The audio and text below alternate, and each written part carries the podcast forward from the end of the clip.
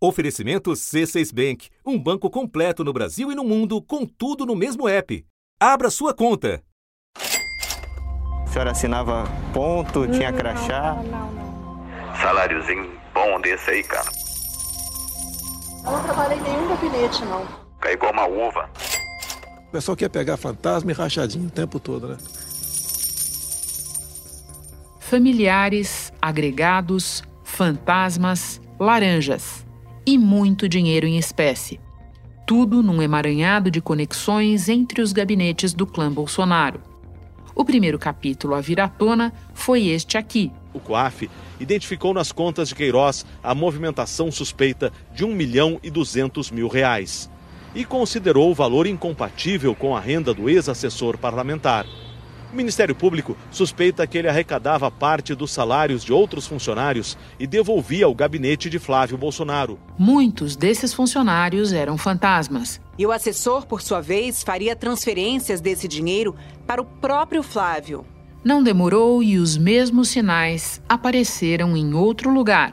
O Ministério Público do Rio de Janeiro está investigando a suspeita de contratação de funcionários fantasmas no gabinete do vereador Carlos Bolsonaro, do PSC do Rio. Conforme as investigações avançavam, iam ficando evidentes outras práticas. O ex-assessor pagou mais de 100 boletos de contas pessoais do senador Flávio Bolsonaro em dinheiro vivo. Ana Cristina recebeu depósito de elevadas quantias de dinheiro em espécie em sua conta bancária. Flávio Bolsonaro usou 86 mil reais em dinheiro vivo para comprar 12 salas comerciais no Rio. Carlos pagou 150 mil reais em espécie na compra de um apartamento na Tijuca, na Zona Norte. E o tamanho do esquema? Integrantes do Grupo de Combate à Corrupção do Ministério Público fizeram buscas e apreensões em endereços de nove parentes de Ana Cristina Siqueira Vale, ex-mulher do presidente Jair Bolsonaro. Áudios publicados pelo site UOL, atribuídos a uma ex-cunhada do presidente Jair Bolsonaro, envolveram o nome dele num suposto esquema de rachadinha na época em que ele era deputado federal. Em um dos trechos do áudio, atribuído a Andréia, ela fala do irmão, André Siqueira Vale, que havia ganhado um cargo no gabinete do então deputado federal Jair Bolsonaro em 2006 e que foi demitido porque, segundo a gravação, nunca devolvia a quantia do salário que precisava devolver. Agora, outra investigação envolvendo mandatos da família muda de patamar. A Justiça do Rio quebrou o sigilo bancário e fiscal do vereador Carlos Bolsonaro do Republicanos. O Ministério Público do Rio, que apura a contratação de funcionários fantasmas no gabinete dele, agora investiga também a prática de rachadinha. Da redação do G1, eu sou Renata Loprete e o assunto hoje é o rachadão, em que o modus operandi do gabinete de Carlos Bolsonaro repete um padrão e por que o vereador é, ao mesmo tempo, um problema diferente dos demais para o presidente da República. Neste episódio, eu converso com os jornalistas Otávio Guedes, colunista do G1 e comentarista da Globo News. E antes com Juliana Castro, editora assistente da plataforma J, especializada em temas jurídicos e uma das repórteres que primeiro revelaram no jornal O Globo os indícios de contratação de fantasmas no gabinete de 02. Quinta-feira, 2 de setembro. Juliana, essa investigação do Ministério Público do Rio de Janeiro começa dois anos atrás a partir de um trabalho jornalístico do qual você participou. Ajuda então a gente a puxar esse fio. Quais eram os indícios àquela altura de que tinha coisa errada acontecendo no gabinete do 02? A gente tem que lembrar, né, que há dois anos os holofotes já estavam aí sobre os gabinetes do clã, né, porque já tinha aparecido a história do Fabrício Queiroz, o ex-assessor do Flávio Bolsonaro, né, cujo nome já tinha aparecido ali no relatório do COAF. E o que, que a gente fez é, a época lá no Jornal Globo e na revista Época, né, com alguns colegas, enfim, eu, Juliana Dalpiva é, e outros colegas lá, a gente começou a puxar esse fio é, dos gabinetes do clã Bolsonaro. A gente foi verificar junto a, a tanto aí a, a LERJ, né, do caso do Flávio, a Câmara dos Deputados e é, a Câmara do, junto à Câmara do Rio, se havia registro, por exemplo, do crachá dessas pessoas. Então a gente identificou identificou que pessoas que passaram alguns anos é, nos gabinetes, isso inclui o gabinete do Carlos Bolsonaro, é, não tinham esse crachá. Então, já é algo que soou um pouco estranho. A gente identificou também que algumas pessoas dos, dos gabinetes do clã, ao se identificar, por exemplo, num processo de justiça, ou num, num, nas suas páginas na internet, ou nos currículos disponíveis na internet, elas simplesmente não tinham essa, essa anotação ou se identificavam com uma outra profissão, né? Então a gente é, teve gente que se identificou é, como babá, ou seja, vocês já tinham sinais claros àquela altura de que essas pessoas não trabalhavam de fato nos gabinetes. E você chegou a ficar frente a frente com algumas dessas pessoas uma delas chegou a admitir para você essa condição de fantasma claramente. Você pode nos contar essa história? Renata, a gente identificou que algumas dessas pessoas que eram empregadas no clã e aí também no gabinete do Carlos é, moravam longe, né, bem longe do local de trabalho. Então, no caso do Carlos, é, causou estranheza de encontrarmos pessoas que moravam em Minas Gerais, não é que moravam no município que não era o Rio de Janeiro, elas moravam no estado que não era o Rio de Janeiro, né? É a quase 300 quilômetros. E essas pessoas eram parentes da ex-mulher do presidente Jair Bolsonaro, né? Tinha algum vínculo é, é, de parentesco. Duana Cristina recebeu depósito de elevadas quantias de dinheiro em espécie em sua conta bancária como por exemplo um depósito de mais de 191 mil reais em março de 2011 e outro de mais de 341 mil reais em julho do mesmo ano. O pedido de quebra de sigilo destaca ainda que Ana Cristina tinha um saldo de 602 mil reais, que, segundo o COAF, seria incompatível com a renda dela. Segundo o COAF, Ana Cristina também recebeu um repasse de 30 mil reais de uma tia, que na época ocupava cargo comissionado no gabinete de Flávio Bolsonaro quando era deputado. E eu fui a juiz de fora, atrás da Marta Vale. A Marta é cunhada da ex-mulher do presidente.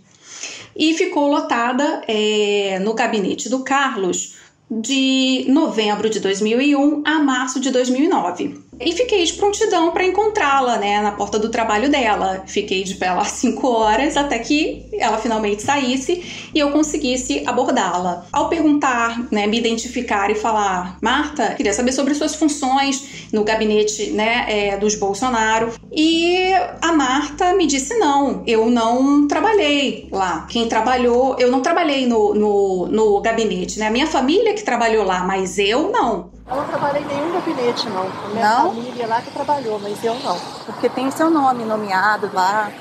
É, mas não fui eu, não, não trabalhei, não. Eu falei, mas Marta, é, você ficou empregada há muitos anos lá, né? O que aconteceu? Você realmente não foi? E ela falou, não, quem foi foi a minha família, né? É, foi gente da minha família. E aí eu é, é, insistir numa terceira vez, ela, ela falou, não, mas foi muito, foi muito rápido. É, eu saí e logo entrei. E também em Minas Gerais, ainda mais longe do que Juiz de Fora, vivia o Gilmar. E o Gilmar, ele, ele tem uma filha com é, a irmã da Ana Cristina. Ao perguntar para ele também, Gilmar, você teve aqui empregado, você mora em Minas Gerais, a, a, Câmara do Rio fica no centro, tá bem longe. E ele me disse: Ah, meu Deus do céu, moça, você tá me deixando meio complicado. Eu ganhava, você devia tá, você deve estar tá enganada. Então, além desses elementos, falta de crachá, é, morar longe, há pessoas que confirmaram, não, a gente não trabalhou, embora tenha ficado, por exemplo, o Gilmar ficou de 2001 a 2008, a Marta de 2001 a 2009. Então, pessoas que ficaram longos períodos e disseram, não, a gente não trabalhou ou seja, fantasmas autodeclarados. Diva da Cruz Martins, de 72 anos, trabalhou no gabinete do vereador Carlos Bolsonaro entre 2003 e 2005. Recebia 3 mil reais por mês. A senhora encontrava geralmente o vereador? Não, não encontrava com ninguém. Eu estou dizendo que eu ia lá voltar, não sei nem quem trabalhava lá.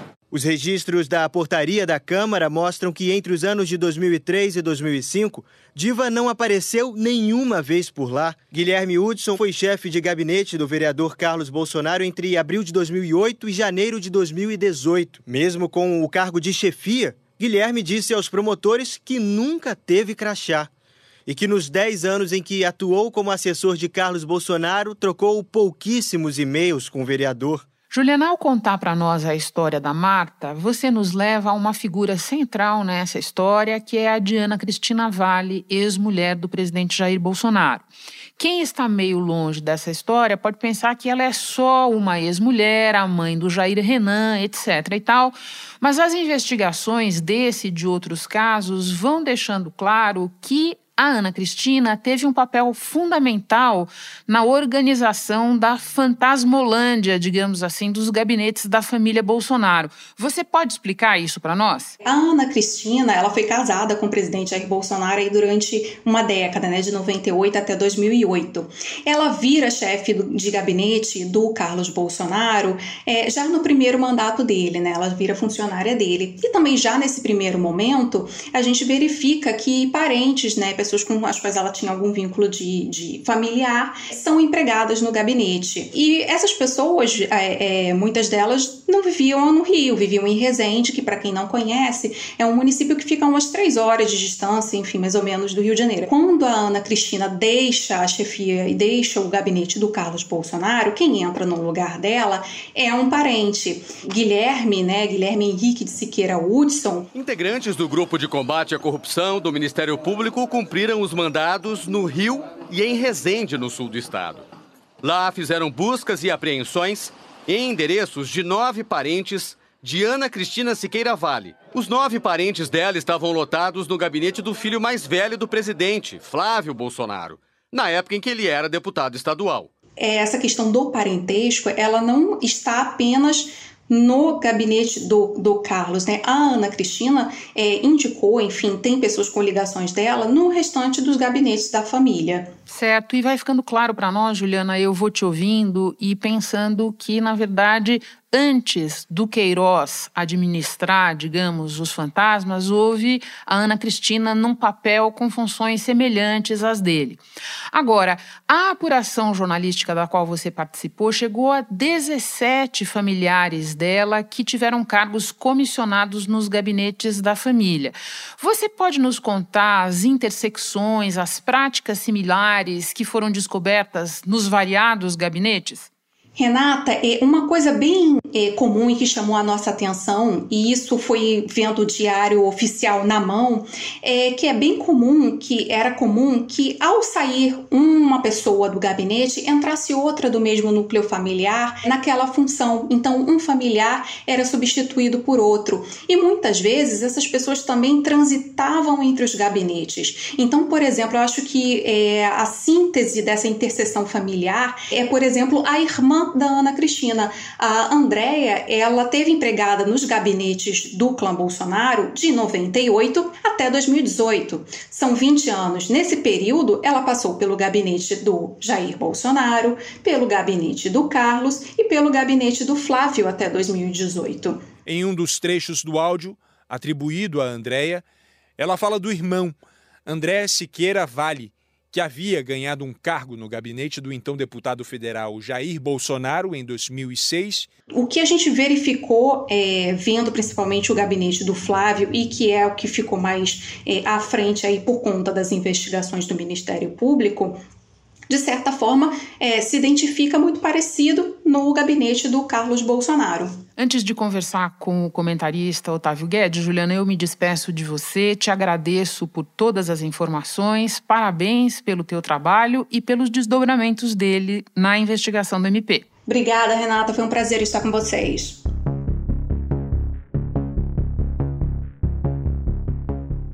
Otávio Jair Bolsonaro já teve um filho com sigilo quebrado em investigação de rachadinha, o senador e ex-deputado Flávio. O fato disso acontecer agora com o vereador Carlos é só um problema a mais na mesa do presidente ou tem um peso específico em ser com o Carlos? Posto de outra forma, qual é a diferença entre Carlos e Flávio no planeta Bolsonaro? Tem muita diferença, tem muita diferença pelo aspecto emocional. A ligação do Carlos Bolsonaro com o pai, ela é uma ligação emocional, é muito diferente da relação que o Bolsonaro tem com outros dois filhos. Então, como os dois são políticos aqui do, do, do Rio de Janeiro, O que se diz é o seguinte: para entender, por exemplo, a diferença entre Carlos e Flávio, e isso no que impacta com a relação com o pai. O Flávio Bolsonaro diz o seguinte: o Flávio acorda todos os dias para fazer amigo. O Carlos acorda todos os dias para fazer inimigo.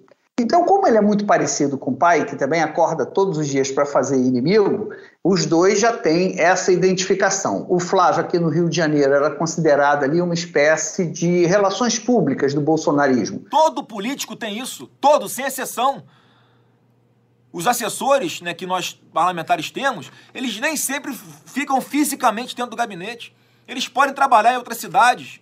A defesa de Flávio Bolsonaro pediu adiamento da análise do caso das rachadinhas na segunda turma do Supremo Tribunal Federal. O que está em julgamento neste momento no Supremo Tribunal Federal é o foro privilegiado. Né, sempre foi conservador, sempre foi de direita, sempre foi de extrema, mas, por exemplo, na Assembleia Legislativa conversava muito bem com deputados de esquerda, inclusive o Freixo. Já o Carlos Bolsonaro foi um vereador de apagada atuação parlamentar. Então, deixo aqui meu voto de aplausos e de repúdio a esses canalhas de sempre. E ele sabe muito bem o que eu estou falando aí. Então, é, seguimos a próxima matéria. Obrigado pela, pela ordem, presidente. Poucas vezes ia na tribuna, não tinha projetos de lei, então era muito mais reservado. Então, qualquer coisa que mexer com Carlos Bolsonaro causa uma tormenta no planeta Bolsonaro muito maior do que se for com qualquer outro filho. Documentos da CPI mostram que Renan Bolsonaro, um dos filhos do presidente Bolsonaro, abriu uma empresa de eventos com a ajuda de um lobista investigado pela comissão. O lobista Marconi Albernaz de Faria é apontado pela CPI da Covid como um intermediário da Precisa Medicamentos. O filho do presidente Jair Bolsonaro, Jair Renan, trocou pelo menos uma centena de mensagens com o lobista. O lobista responde: temos que marcar uma reunião para dizer o que está precisando.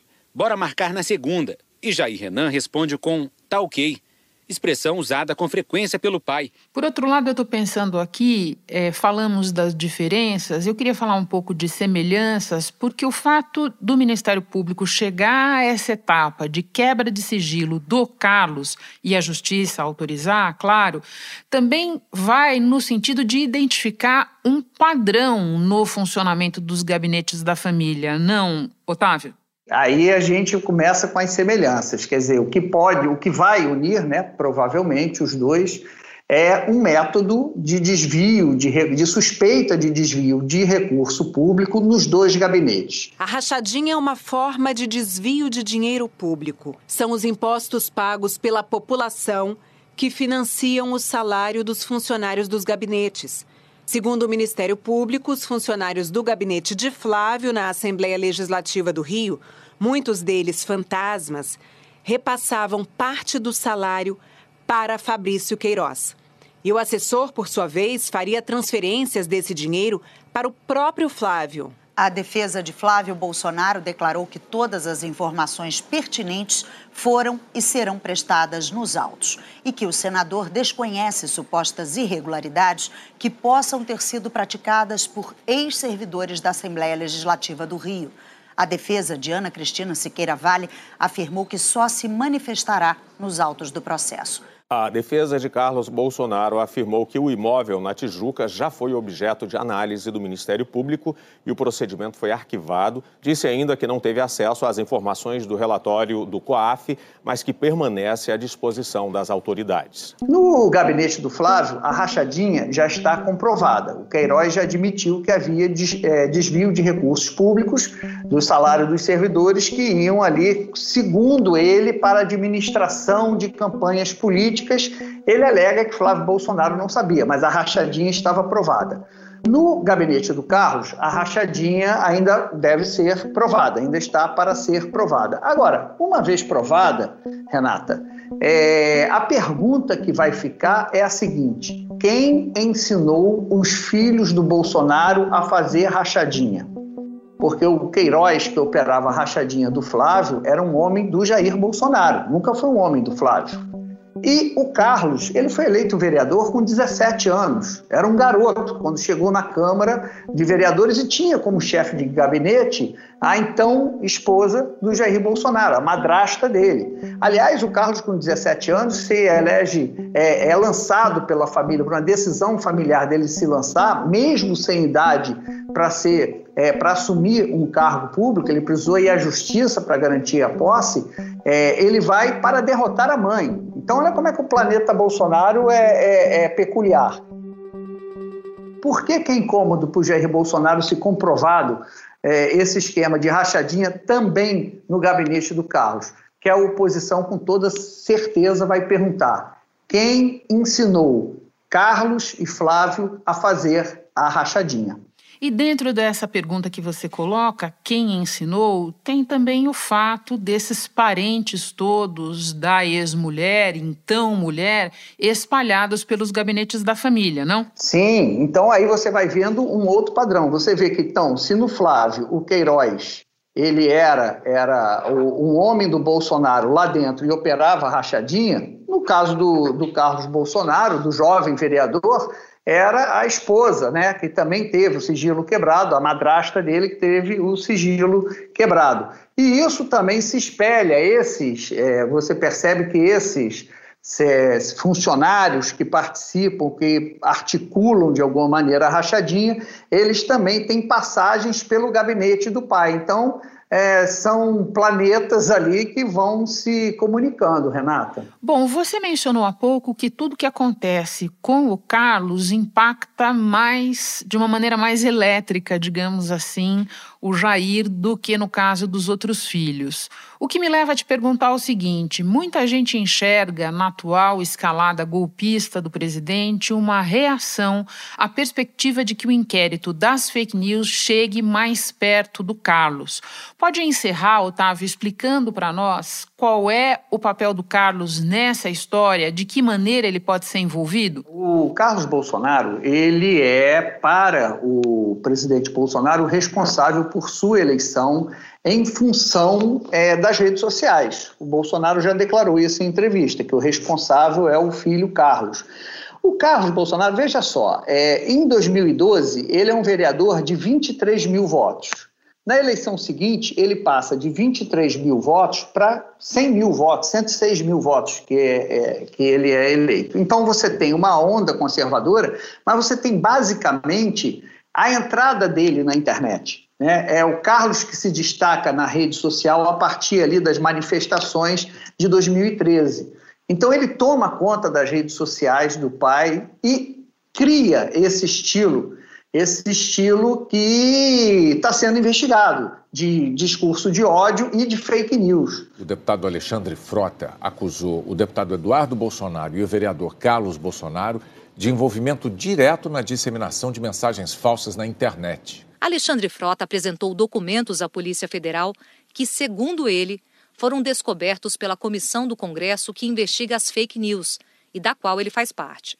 Alexandre Frota afirmou que esses dados relacionariam IPs, a identidade de um computador, ao envio de mensagens falsas ou ataques a integrantes dos três poderes e a desafetos da família Bolsonaro. Então, quando eu digo que a relação do Carlos e do Jair Bolsonaro ao mesmo tempo é uma relação emocional maior do que de outros filhos e também uma certa sensação de culpa, pelo seguinte, porque a história da rachadinha, ao que tudo indica, é, você chega em pessoas ali próximas do pai, né? a chefia de gabinete.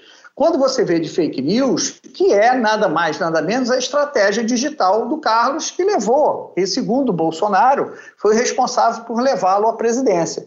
Então, uma punição, uma investigação, um incômodo é, qualquer provocado ao Carlos em função disso, é, desperta naturalmente a culpa do pai, ou seja, é o filho que está pagando pelo que ele fez pelo pai.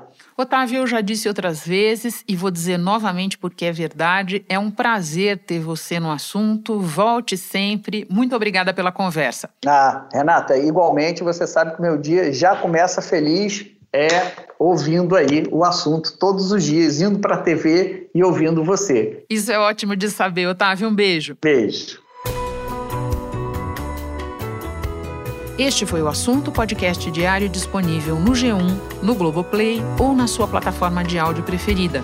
Vale a pena seguir o podcast no Spotify ou na Amazon, assinar no Apple Podcasts, se inscrever no Google Podcasts ou no Castbox e favoritar na Deezer. Assim você recebe uma notificação sempre que tiver novo episódio. Eu sou Renata Loprete e fico por aqui. Até o próximo assunto.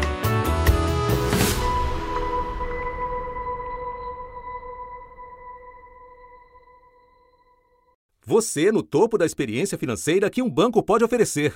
Escolha um banco completo no Brasil e em qualquer lugar do mundo. Abra sua conta no C6 Bank.